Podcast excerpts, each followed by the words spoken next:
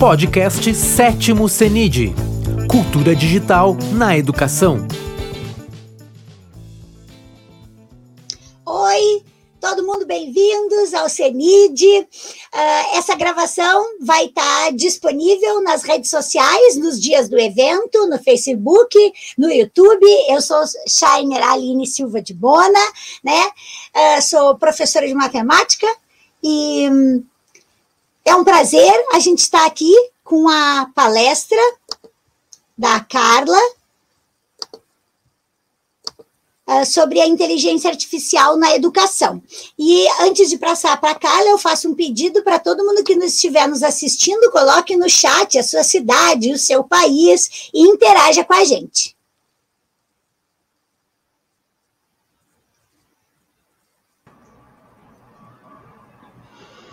Olá, boa noite. Espero que é, essa noite a encontre todos muito bem. E quero, antes de mais nada, eu quero agradecer a oportunidade de estar aqui apresentando, falando um pouquinho sobre a inteligência artificial na educação.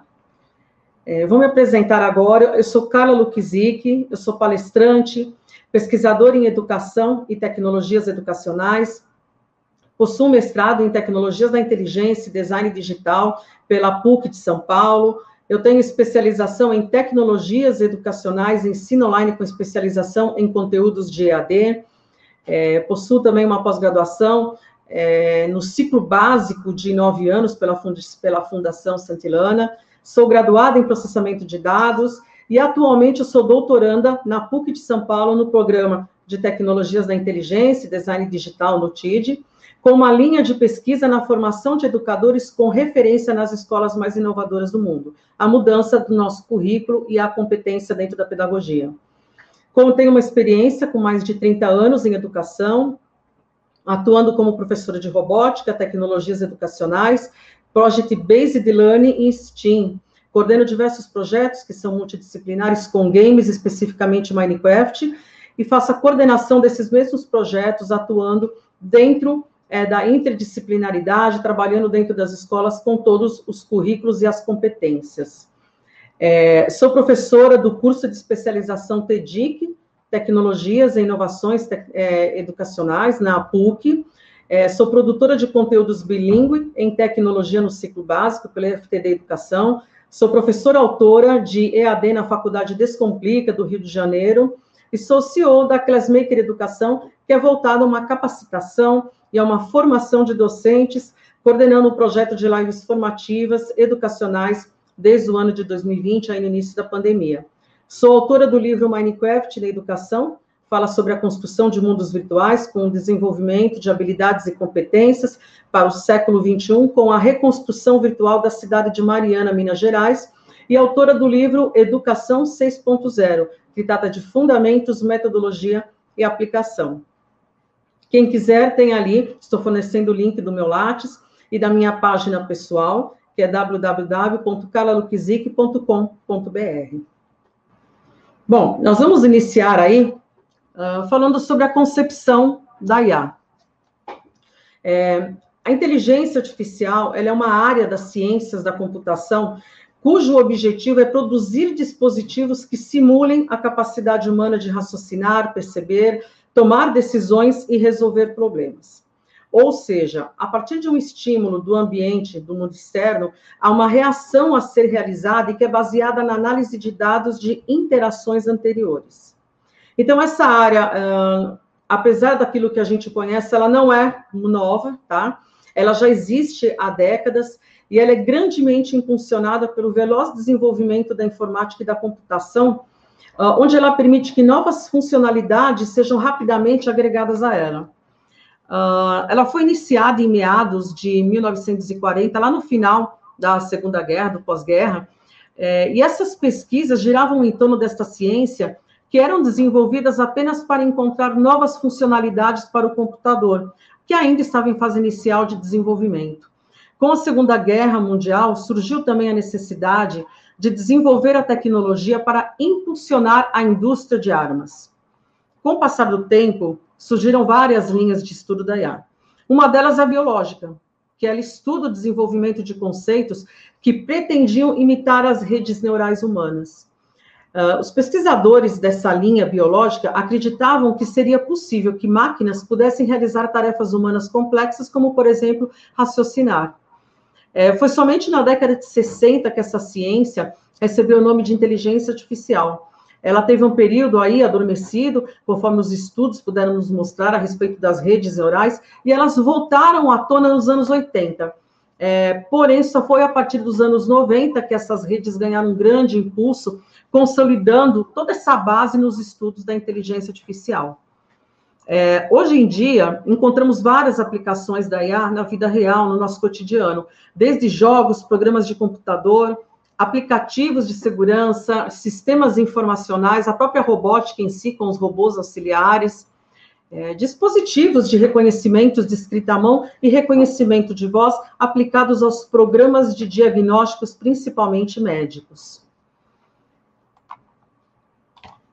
É, vou agora abrir um pouquinho aí o nosso contexto, tá? A IA, ela também era conhecida como inteligência é, cognitiva. Ela é considerada como o próximo passo da IA. E, e ela lança a mão dos mesmos mecanismos que os humanos podem possuir é, dentro desse contexto para tomar decisões. É, segundo a IBM, que foi a desenvolvedora da plataforma Watson, nós temos quatro passos que são muito importantes para resolver os problemas. Então, o primeiro passo do ser humano é observar evidências e os fenômenos que são visíveis. O segundo passo é buscar em nosso repertório tudo aquilo que a gente já conhece para poder interpretar o que estamos vendo naquele momento. O terceiro passo é avaliar sucessivamente as hipóteses de tudo aquilo que criamos. Ou seja, aquilo está certo, aquilo está errado. E o quarto passo uh, é que, mesmo sem o ser humano possuir 100% de certeza, os humanos tomam decisões. Então, nós escolhemos a resposta de tudo aquilo que nos parece melhor e que a gente possa estar agindo de acordo com ela. Esses são os passos que foram codificados nos algoritmos do Watson, e é por onde teve a base desse reconhecimento. Então, é um sistema que é aplicado cognitivamente e que ele pode funcionar de forma semelhante. Então, ele recebe esses dados que são inseridos pelos humanos. Em seguida, ele trata esses dados, ele relaciona, ele categoriza, e por meio de perguntas e respostas que são feitas por humanos, ele começa a entender a melhor forma de analisar aqueles dados para poder responder a todas essas questões. Quanto mais se faz isso, mais tem a capacidade de responder perguntas que são complexas e que podem fornecer as possíveis respostas a essas perguntas que são feitas. Então, o último passo que a gente entende desse contexto do Watson consiste em indicar qual seria a resposta mais adequada dentre todas as possíveis. Então, pensando aí em um futuro não muito distante, a promessa é que os chatbots possam dar orientações de saúde a um paciente por meio de apenas algumas perguntas. Além disso, é, claro, esperamos que ele aprenda com os próprios pacientes e ele possa se aprimorar a cada dia. Uh, falando um pouquinho aí das aplicações da IA no nosso cotidiano, né? A primeira dessas aplicações que eu vou mencionar é sobre a IA na educação. É, ela é uma das formas com a qual a IA tem se concretizado na educação, é com aquelas chamadas plataformas adaptativas. Essas plataformas são chamadas de, adap de adaptativas é, pelo fato de propor trilhas de aprendizado individualizadas, com base nos conhecimentos prévios a respeito dos usuários. É, para isso, ela coleta esses dados de cada experiência de uso, analisa e ela propõe um percurso específico para o usuário a partir do seu ponto de partida. Então, isso é só possível é, graças ao mapeamento que é realizado nos conteúdos daquela área de conhecimento e no estabelecimento dessas relações entre esses conteúdos. Sem esse estudo aprofundado, não seria possível que uma plataforma construísse, por exemplo, trilhas de aprendizagem que fizessem sentido do ponto de vista pedagógico. Outro, outra aplicação da IA, nós podemos citar é, a área do entretenimento.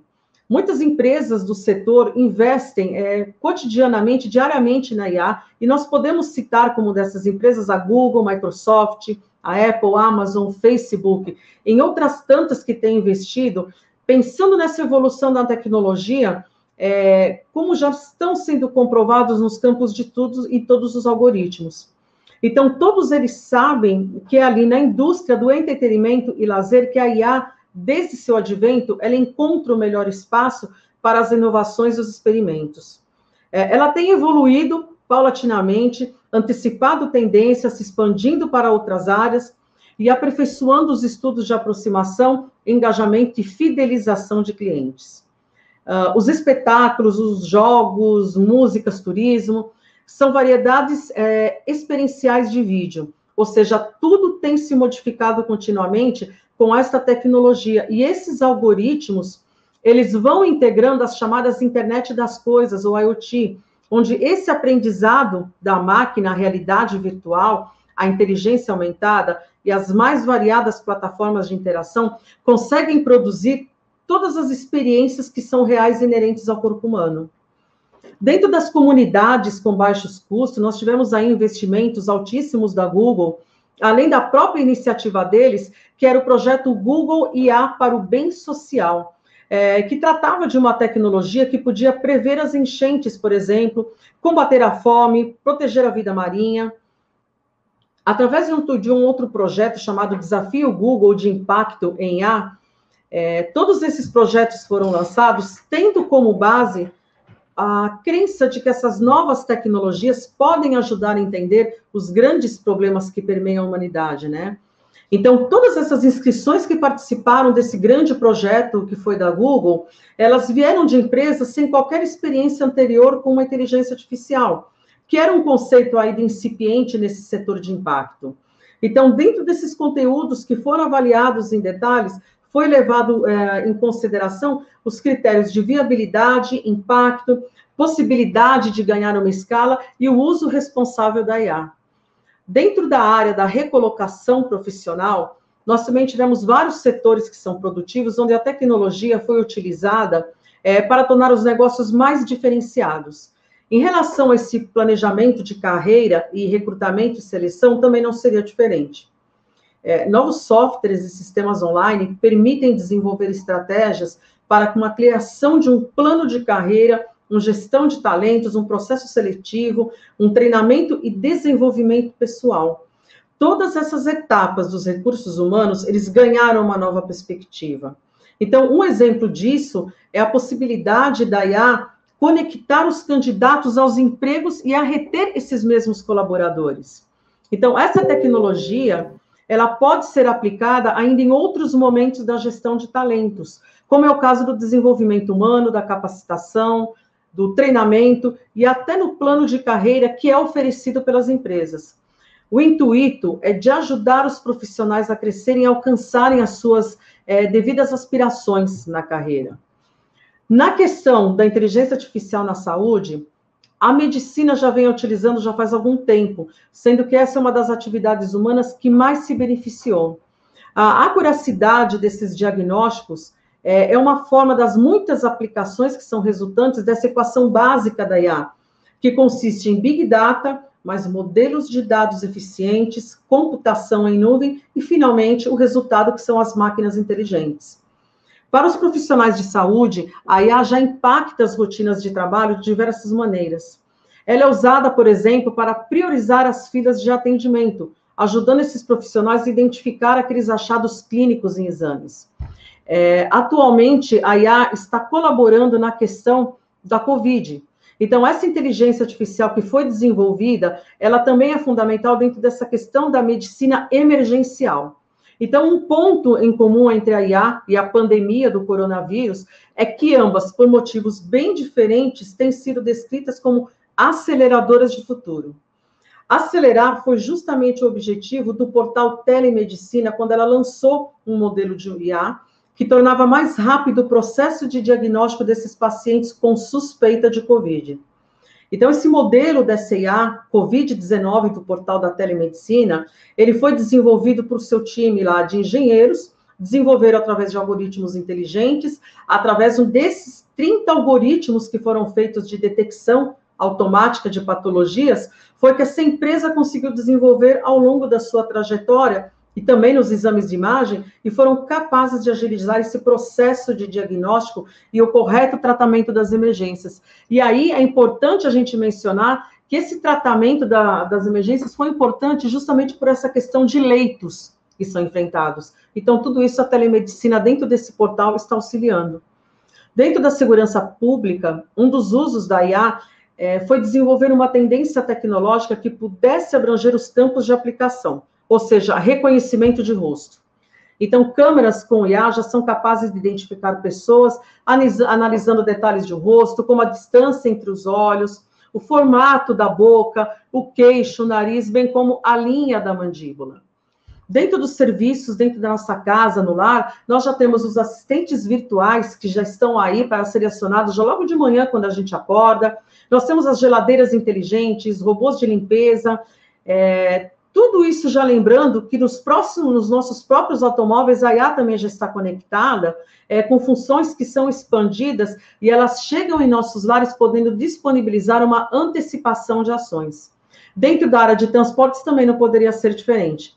É, a gente está falando de entrega de encomendas e habilidade dentro da logística que é desenvolvida para isso. Vamos entender um pouquinho agora sobre o sistema tutor inteligente que coordena isso. Então, os sistemas tutores inteligentes, que também são conhecidos como STI, eles nasceram como uma iniciativa no intento de tratar as falhas dos sistemas gerativos. E eles já podiam ser vistos como os protótipos da antiga CAI inteligente nos anos 80. Essa iniciativa ela foi beneficiada pelo trabalho de pesquisadores com IA que tinham uma permanente preocupação com o problema da melhor forma de como representar o conhecimento dentro de um sistema inteligente. Então, o principal objetivo dos sistemas tutores inteligentes é proporcionar um ensino adaptado a cada aluno, tentando se aproximar ao comportamento de um professor humano na sala de aula. Então, esses sistemas, eles se baseiam em uma arquitetura composta basicamente por quatro componentes. O primeiro deles é o modelo do estudante. Neste módulo são armazenados e modeladas as características individuais daquele aluno. É, no modelo tutor, é possuir o conhecimento através de todas as estratégias e as táticas que podem selecioná-las em função das características dos alunos. No modelo de domínio, ele pode deter o conhecimento sobre a matéria no formato de regras de produção, ou seja, estereótipos. No modelo da interface, é, ela pode intermediar a interação entre o tutor e o aluno. Então, essa arquitetura ela é, de, é denominada como arquitetura clássica e que também é conhecida como uma função de tripartida. É, por que, que ela é a tripartida? Porque ela trata do modelo do tutor, do aluno e do domínio. Então, essa proposta trouxe grandes avanços à modelagem de ambientes educacionais, porque ela separou o domínio da sua forma de manipulação. É, essas estratégias de ensino, elas foram associadas em função das informações que são oriundas da, da, da modelagem do aluno. Então, esses vários componentes, eles trabalham juntos para produzir um sistema instrucional, que pode reconhecer os padrões de comportamento do aprendiz e responder com instruções que são apropriadas a esses padrões. É, esse conhecimento, como a gente fala dentro desse sistema especialista, ele é conhecido e chamado como conhecimento. Uh, por exemplo, é quando ele está fazendo é, as sugestões das revisões de conteúdos do aluno. Entrando dentro, dentro dessa questão, nós vamos falar agora sobre o ensino personalizado com a IA. Esses sistemas é, tutores inteligentes são programas de computador que são baseados em uma IA e que independem da intervenção constante do professor. Então, um exemplo de sua aplicação são as tecnologias de ensino chamada ensino adaptativo, ou adaptive learning em inglês. Elas são capazes de moldar o ensino conforme o nível de conhecimento dos alunos. A análise é feita em tempo real, a partir de uma experiência de uso em plataformas virtuais de aprendizagem, ou seja, as AVAs. É, esses programas de ensino adaptativo, eles conseguem identificar, por exemplo, é, interesses e facilidades, e eles acabam propondo, desta forma, trilhas de aprendizagem que são personalizadas a cada estudante. Essa educação personalizada com intervenção da tecnologia, ela é mais bem sucedida porque ela evita que todos aprendam as mesmas coisas do mesmo modo. Então, ela permite uma melhor experiência do aprendizado, que é um fator importante no mercado competitivo de e-learning. Essa motivação dos alunos acaba permanecendo alta justamente por conta desses algoritmos que investigam isso, já que esse conteúdo todo é planejado justamente para as necessidades deles.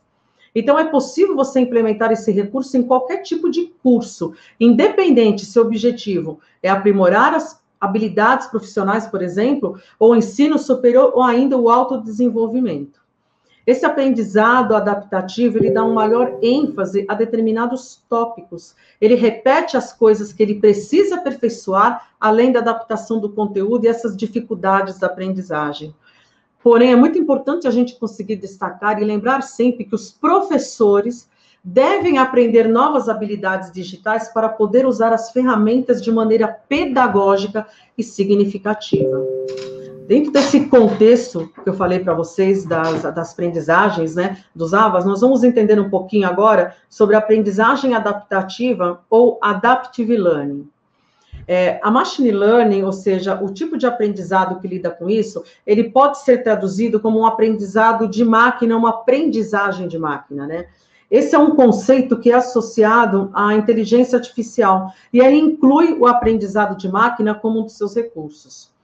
É, a machine learning ele é um método de análise de dados que automatiza a construção de modelos analíticos. Ela é um ramo da inteligência artificial que é baseada na ideia de que os sistemas podem aprender com dados, uh, identificar padrões, tomar decisões com o um mínimo de intervenção humana. Enquanto a IA pode ser definida de modo amplo como uma ciência que é capaz de mimetizar as habilidades humanas, o machine learning é uma vertente que é específica de IA que treina as máquinas para aprender com esses dados. Essa tal modificação comportamental que nós estamos falando, ela, ela consiste basicamente no estabelecimento de regras lógicas. É, podemos dizer que elas visam melhorar o desempenho de uma tarefa, ou dependendo da aplicação, ela toma a decisão mais apropriada para o contexto. Essas regras são geradas com base no conhecimento de padrões dentro dos dados que foram analisados. Dentro dessas aplicações, a gente pode citar, por exemplo, banco de dados, os bancos de dados autônomos. É, com auxílio da ML, da Machine Learning, esses bancos de dados autônomos, eles lidam de modo automatizado com várias tarefas, até então que eram realizadas apenas por um administrador de DBA.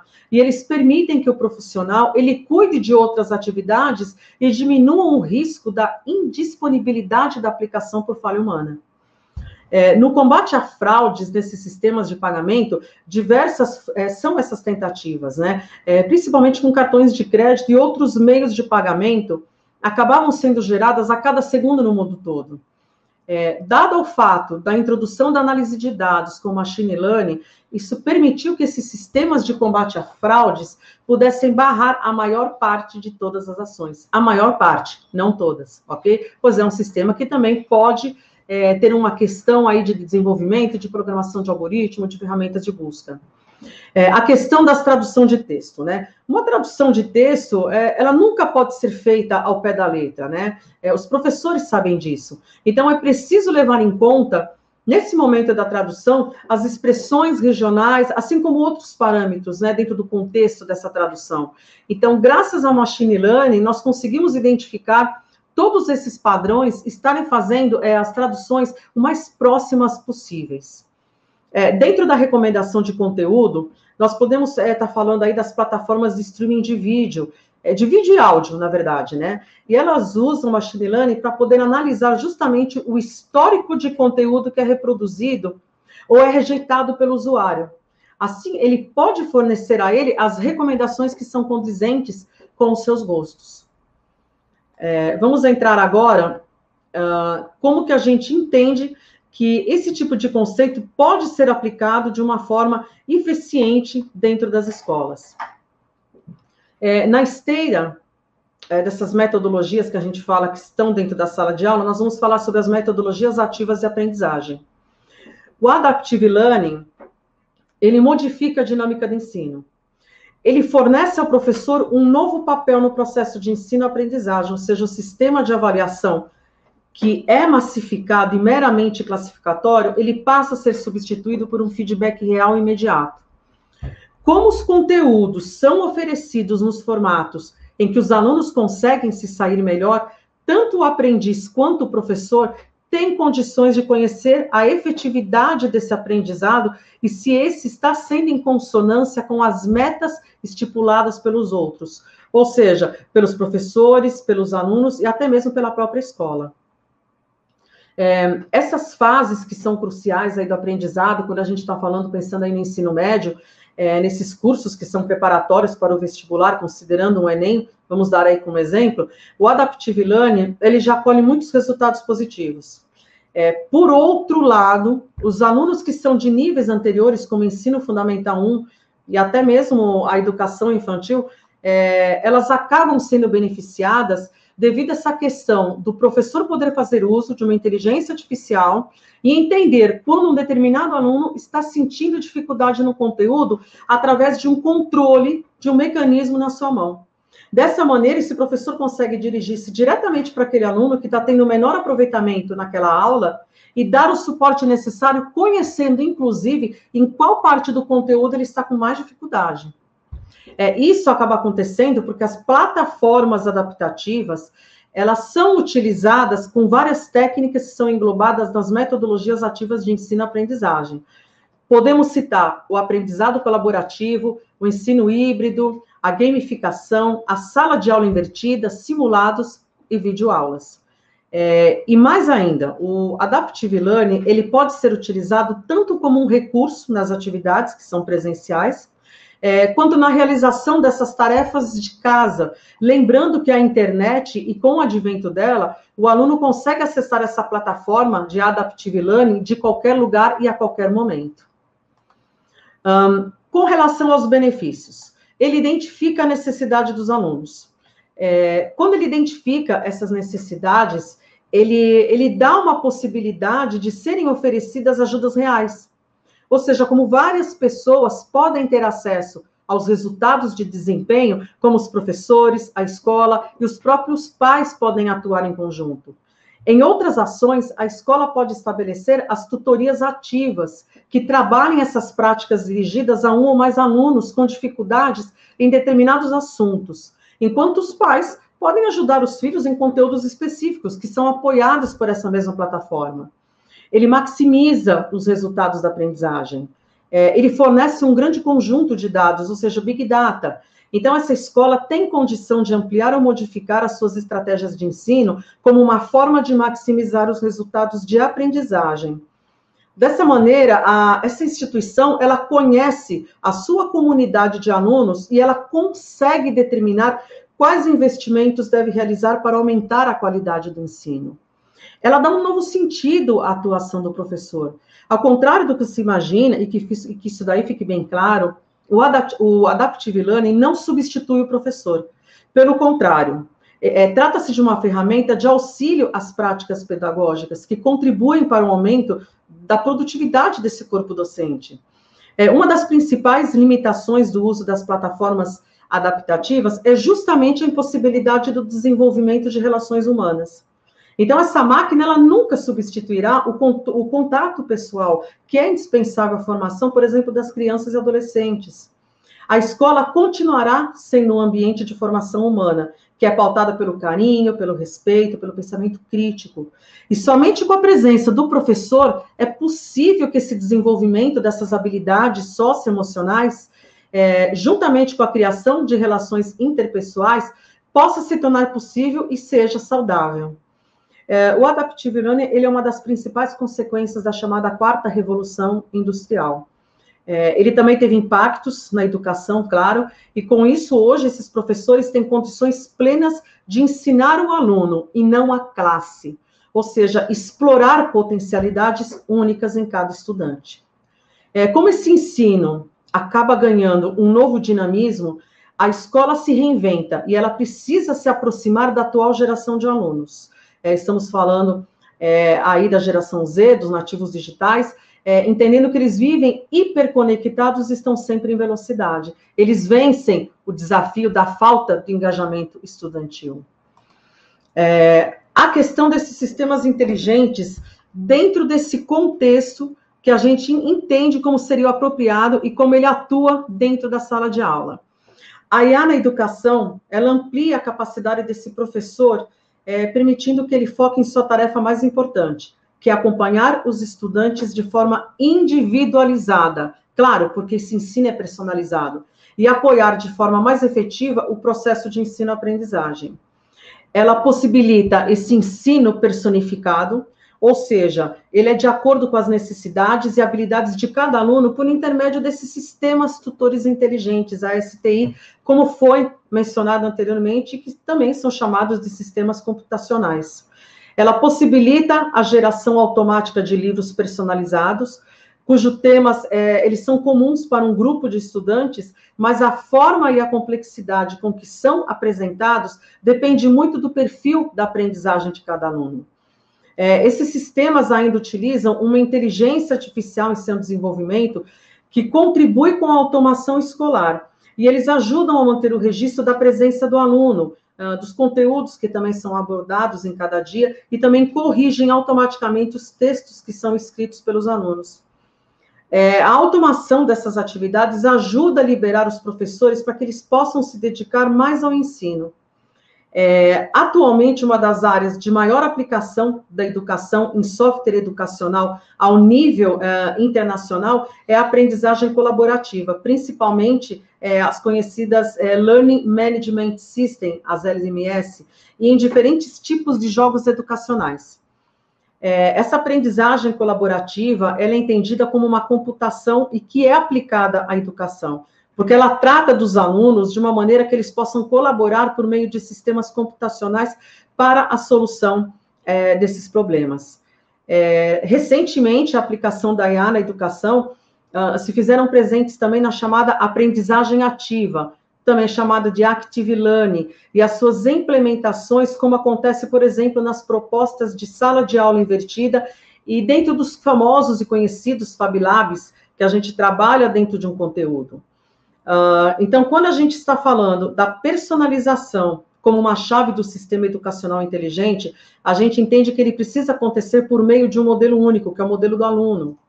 Então, esse modelo ele contém informações sobre ele, como ele aprende, sobre o seu estado emocional ou sobre seu conhecimento é, a respeito de um determinado assunto que está sendo abordado, que a gente chama de modelo cognitivo, ou é, conforme as suas experiências como um perfil de aprendizagem, e o próprio desempenho em atividades educacionais com traços da personalidade dele, onde o professor vai acompanhar esse aluno desde os anos iniciais em um sistema de tutoria.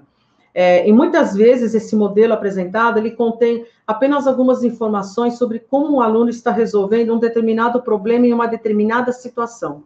Porém, o professor, através do Adaptive Learning, ele consegue entender qual é esse, qual é esse problema e de que maneira ele pode estar interferindo, tá? Então, o quanto de informação é necessário que esse modelo possa conter depende da finalidade do sistema de ensino-aprendizagem, ou seja, dos algoritmos que são desenvolvidos.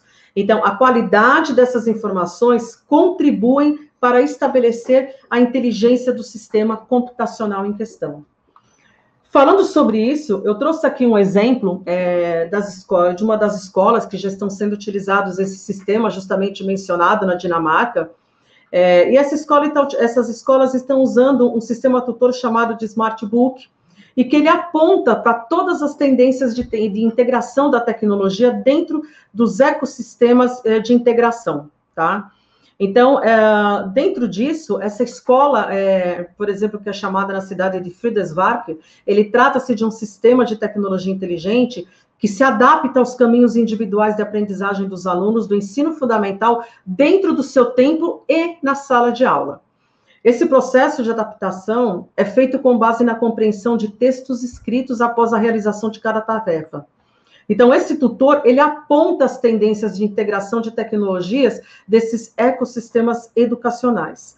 É, então, nesta aplicação específica, tá, essa que eu estou falando em particular, é, trata-se de um livro dinâmico, que ele é conectado e personalizado, e que ele vai sendo construído de acordo com o desempenho do aluno em tempo real. Para trazer um exemplo disso, é para vocês entenderem como que funciona, é, essas salas de aula da Dinamarca, eu trouxe aqui um vídeo para vocês verem e entenderem como isso trabalha. Vou pedir para colocar aqui o nosso vídeo. É, e eu peço que vocês prestem bastante atenção, principalmente nas mãos dos alunos e do professor.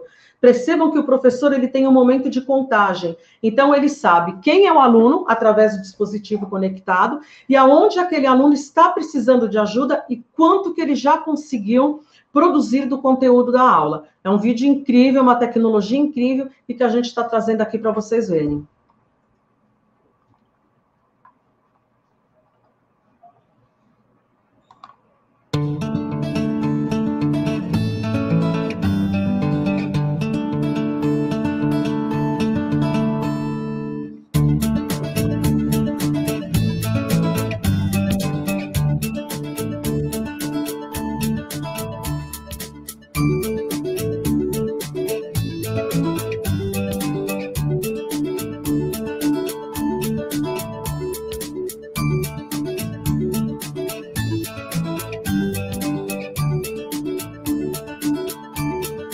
Veja o acompanhamento na tela do aluno e o gráfico.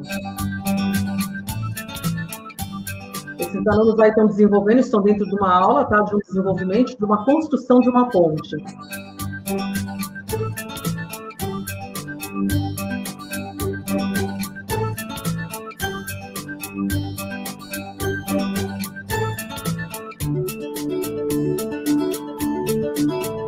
Aí é dentro com os alunos que estão em casa, na comunidade, claro, com seus pais.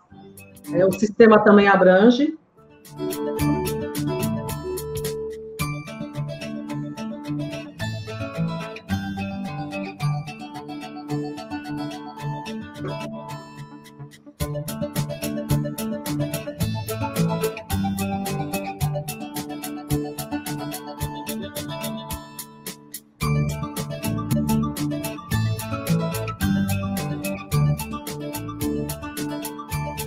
Essa pessoa é um consultor, tá? ou seja, é um especialista da área que vai estar interagindo nessa aula junto com o professor. E aonde ele vai colocar as dúvidas, vejam, é, inclusive realizando simulações com peso para entender se essa ponte pode cair quando ela não estiver construída e ela não tiver o seu centro de massa.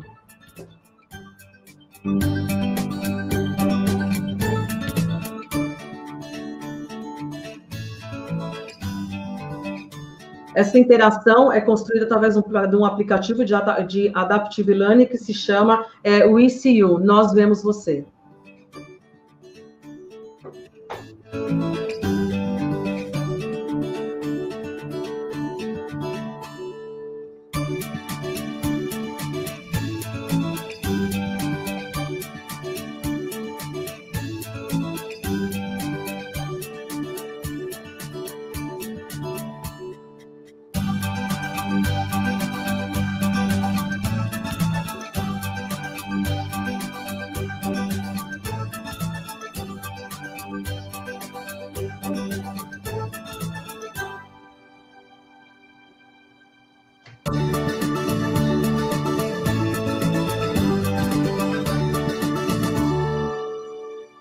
É, é, claro que a gente entende que aí vocês vão falar, poxa, mas tem um fomento de grandes empresas. Sim, existe sim realmente um fomento de grandes empresas. A Intel é uma dessas parceiras dentro desses sistemas gestores, tá? É, algumas das ferramentas da IA que eu posso aí estar apresentando, falando para vocês, é, nós temos aí a primeira delas, que é o Learning Analytics, que ele trabalha com uma coleta e análise dos dados de estudo através das dificuldades de aprendizagem dos alunos é, ele realiza toda uma análise em cima desses dados de uma maneira aprofundada, tá? É, e ele entende como esses dados podem ser utilizados e podem ser aplicados em um melhor desempenho educacional desses estudantes. Então, essas informações são interpretadas, produzindo dados que são relevantes sobre as individualidades de aprendizagem dos alunos. Os fones de ouvidos tradutores, né? É, a gente sabe que uma das questões muito importantes de quando a gente fala dentro de uma escola, uma sala de aula, um grupo de ensino, a gente fala da internacionalização. São alunos de outros países, é, que às vezes não têm um tempo hábil de aprender sobre um determinado idioma, mesmo que esse seja o principal objetivo de uma internacionalização, mas nós temos alunos que precisam estar dentro do contexto da aula, eles não podem passar por um processo de exclusão por conta do seu idioma. Em função disso, nós temos os fones de ouvido tradutores. Eles são uma importante ferramenta de inclusão, como eu comentei. Eles são projetados para funcionar off offline, ou seja, é, eles não precisam, não têm essa necessidade de ter uma conexão de dados, que seria, por exemplo, acontecendo com o telefone, se vamos dar um, dar um exemplo. É, e aí a gente tem um aplicativo que se chama WordLens, que, por exemplo, nós já temos ele aí disponível no mercado. Ele usa uma câmera de celular para poder tirar a foto de um texto e obter, por exemplo, essa tradução em 36 idiomas durante uma leitura realizada em uma tradução de conteúdo. É, outra questão muito interessante é que ele auxilia os alunos com problemas visuais em sala de aula. Ou seja, alunos que têm dificuldade e utilizam óculos, eles não precisam fazer uso do óculos, porque ele já tem uma lente que adapta e ele já consegue entender qual é a real necessidade desse aluno uh, com relação à miopia, estigmatismo, por exemplo, tá? Bom, a criatividade computacional, isso é fantástico, tá? É, o campo da criatividade computacional, ele se preocupa com questões teóricas e práticas no estudo da criatividade, algo tão explorado atualmente quando a gente pensa nas oficinas de criatividade e com aquilo que é inerente do ser humano desde os primeiros anos que ele entra na escola. E à medida que ele vai estudando, ele vai perdendo esse elemento chave na vida dele. Então, essa questão da produção artística, ela pode ocorrer também por meio de programação com o uso de modelos matemáticos e através da ótica. Ele permite a geração de exemplos, exercícios criativos, ele trabalha dentro da criação e da harmonização de interfaces gráficas que são direcionadas para ensino, e ele impacta diretamente o ensino de artes e de música.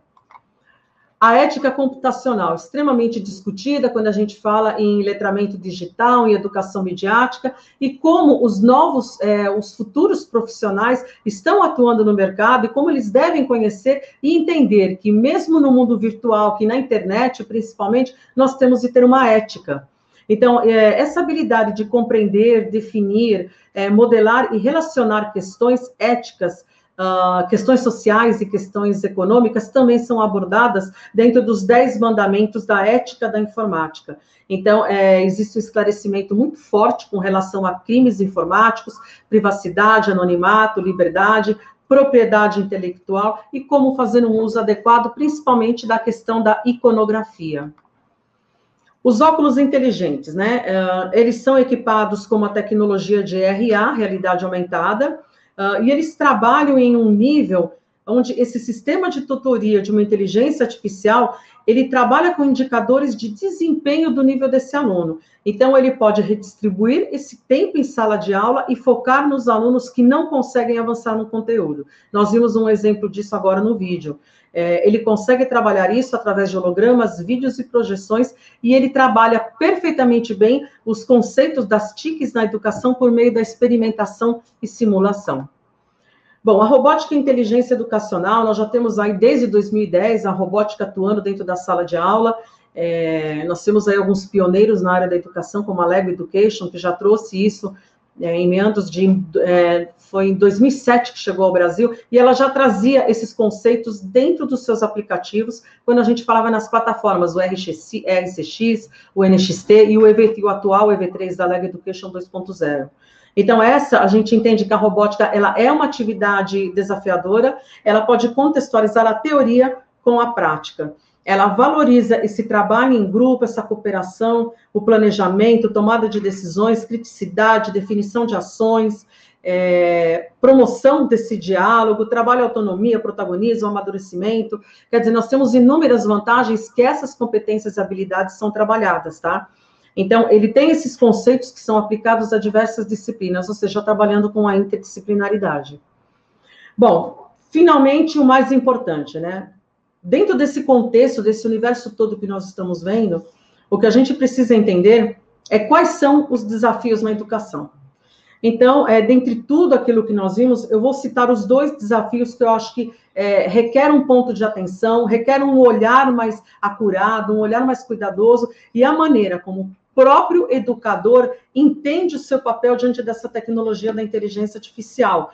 É, porque, de novo, a IA não vai substituir o professor, tá? Isso não vai acontecer, assim como os robôs também não iriam é, substituí-los, como aconteceu quando os robôs chegaram e as pessoas falavam, poxa, o professor, é, os trabalhadores serão dispensados. Não, não serão dispensados. São criadas novas carreiras, novas áreas profissionais para lidar com esse novo mercado da quarta revolução industrial. Então, para os professores, é, esses são dos principais pilares para que a nova abordagem comece a ser aplicada. Uh, porém, eles precisam estar preparados, é, dominarem muito bem o conceito, e aí eu falo da tecnologia em si, não necessariamente da IA, é, e possuírem uma facilidade com a utilização de todos os recursos que permeiam a tecnologia. A gente está falando dos recursos mais básicos, ok? A gente não está falando que o professor precisa ser um programador, não é isso, tá?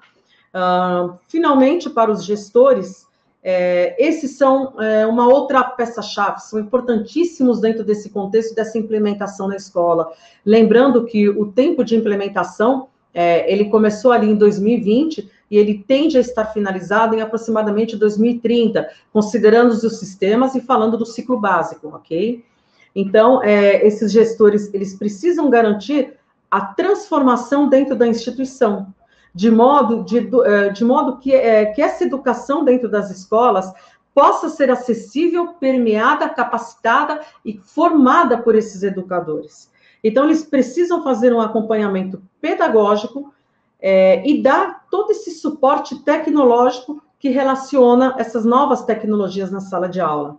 Então, esses gestores precisam, juntamente com os professores, criarem uma estrutura de avaliação formativa através do uso das novas ferramentas avaliativas. Entender que se a gente analisa o processo e dado ao fato que a IA nos fornece feedback constante, isso significa que nós vamos conhecer o nosso aluno, nós vamos entender em que ponto ele se encontra do processo de ensino e aprendizagem, conseguir intervir nos momentos necessários, é, dar mais atenção a um aluno que esteja necessitando e que o conteúdo não esteja sendo devidamente abordado, não esteja sendo devidamente absorvido, e fazer com que sua sala possa estar a todo momento que nivelada, tá? O nivelamento do conteúdo é muito importante.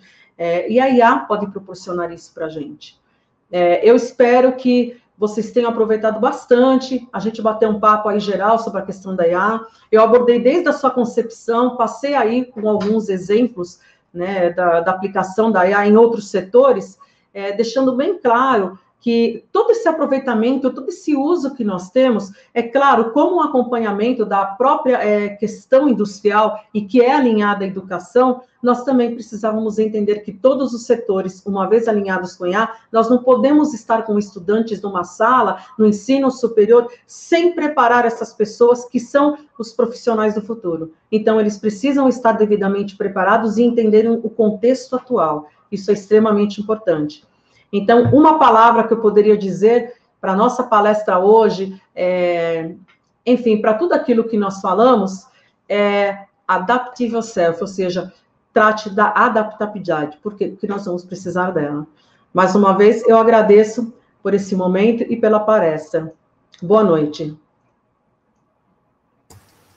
Muito obrigado, Carla. Muito boa tua fala, muito tranquila e cheia de representações que, na minha compreensão, ajuda a gente a organizar as ideias, né? Se peraí apropriar. Peraí, que eu não estou te vendo. Deixa eu ver onde você está aqui, porque eu estou com um monte de. Aqui, estraguei. Segunda aqui. Aqui? Não. Não. Sim. Ah, tá. É onde que eu estou aqui? Interromper compartilhamento, né? É. Vou interromper aqui. Ah, pronto, te vi. Desculpa, porque a gente está com cinco monitor aqui. Então, Capaz, tá... é muito Sim, muito boa, sim, eu comentei, né, a tua fala e tem uh, diferentes representações, eu como professora de matemática, essas coisas me encantam, porque permite hum. que a gente se aproprie, né, e faça outras relações uh, fantásticas, assim, a tua apresentação, realmente uma tecnologia encantadora, e eu acho que o ano de 2020 deixou evidente essa necessidade sim, que tu traz, né? Uh, de que os professores precisam uh, estudar outras coisas, né? Mudar seus fazeres. Tem que fazer uma formação, eles têm que se atualizar, né? É, não adianta falar, é, o governo não inicia, o governo ele não nos incita a fazer essa formação. É, como tudo é, na vida da gente, se a gente precisar por algum valor numa formação, ela é necessária porque ela é para você, não é para outra, não é para outra pessoa. Né? É uma coisa que você está investindo em você. E é impossível um professor não investir na formação. É a gente, a gente que está estudando tanto, a gente sabe disso, né? Todo dia aparece coisa nova. Então, não dá para a gente ficar para trás, né? A gente tem que estar nessa esteira, né? O professor é o formador dessas pessoas do futuro e tem que preparar eles para o mercado de trabalho, coisa que eles chegam sem conhecimento nenhum. Atualmente, eles acham que porque sabe usar um WhatsApp, se falar, eles vão saber produzir um texto no Word, por exemplo, de preparar uma apresentação. E eles não sabem. Então, eles têm que aprender isso aonde? É na escola. A escola é um laboratório de aprendizagem. Se não for isso, eles vão aprender aonde? No curso que eles vão pagar quando sair do ensino médio. Então, veja que a relação custo-benefício não faz sentido, né? Essa conta dá errada, né? Mas a gente também faz outro paralelo, né, Carla? É que os PPCs dos cursos de graduação de professor Sim. também precisam, Sim. né, uh, receber essa formação, né, uh, contemplar uma disciplina talvez, de dois créditos de inteligência artificial, é, né? Fazer professores é, convidados. Sim, é exatamente isso que eu trabalho aqui no meu trabalho, no, na minha pesquisa de doutorado, na minha, na minha tese, né? É essa mudança no, no currículo de formação é, dos professores já na pedagogia, né? É, as disciplinas, por exemplo, inovações de sala de aula que eu dou na PUC, elas têm muita dificuldade, são jovens, são nativas digitais, né? Ao passo que eu sou uma imigrante digital, né? Nós somos. Então, é, essa, a, a, própria gestão da escola não incentiva elas a fazerem. Ah, mas que hora vocês vão fazer isso? Vocês têm que cumprir é, o conteúdo de apostila, né? Que é aquela a padronização da educação, enfim. É, elas não conseguem entender como elas podem usar. E são jovens, né? Ao passo que eu tenho aí professores que eu faço formação de 67 anos de idade em Minecraft. Então, quer dizer, né, existe realmente uma, uma coisa que precisa ser feita com relação a esse currículo. Acho que é premente isso, né, Aline? É, e essa palavra que tu escolheu para encerrar a tua fala, eu, eu também entendo que é, contempla tudo, né? É, tanto eu me sinto assim com relação aos conceitos de matemática, quando eu dou uma aula de cálculo, quanto aos conceitos de prática docente, quando eu vou dar aula no curso de licenciatura, quanto eu dou aula para o médio, e eles acham alguns exemplos que eu dou chato. E aí eu digo, como chato? Mas olha é. só. E aí eu tento aprender com eles e trocar as ideias, né? E, e construir essa proposta. Então, a, o adaptar-se, né? É realmente, Sim. eu não sei se a gente poderia dizer que é uma competência, é uma habilidade, algo que todo profissional deveria ter é, hoje em dia. Eu né? acho que hoje em dia se tornou um adjetivo, né? Você é uma pessoa é, que consegue se adaptar a contextos ou não? Isso é o que eles perguntam muito em processo seletivo, né? Pode ver que essa é uma pergunta preponderante, né?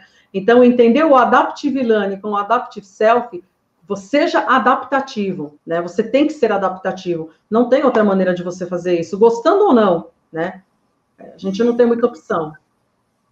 Muito legal, Carla, muito obrigado. Eu acho que o pessoal vai gostar muito, vai assistir muito. Uh, eu vou te dizer assim uma última coisa para fazer, um convite para as pessoas quererem aprender mais inteligência artificial.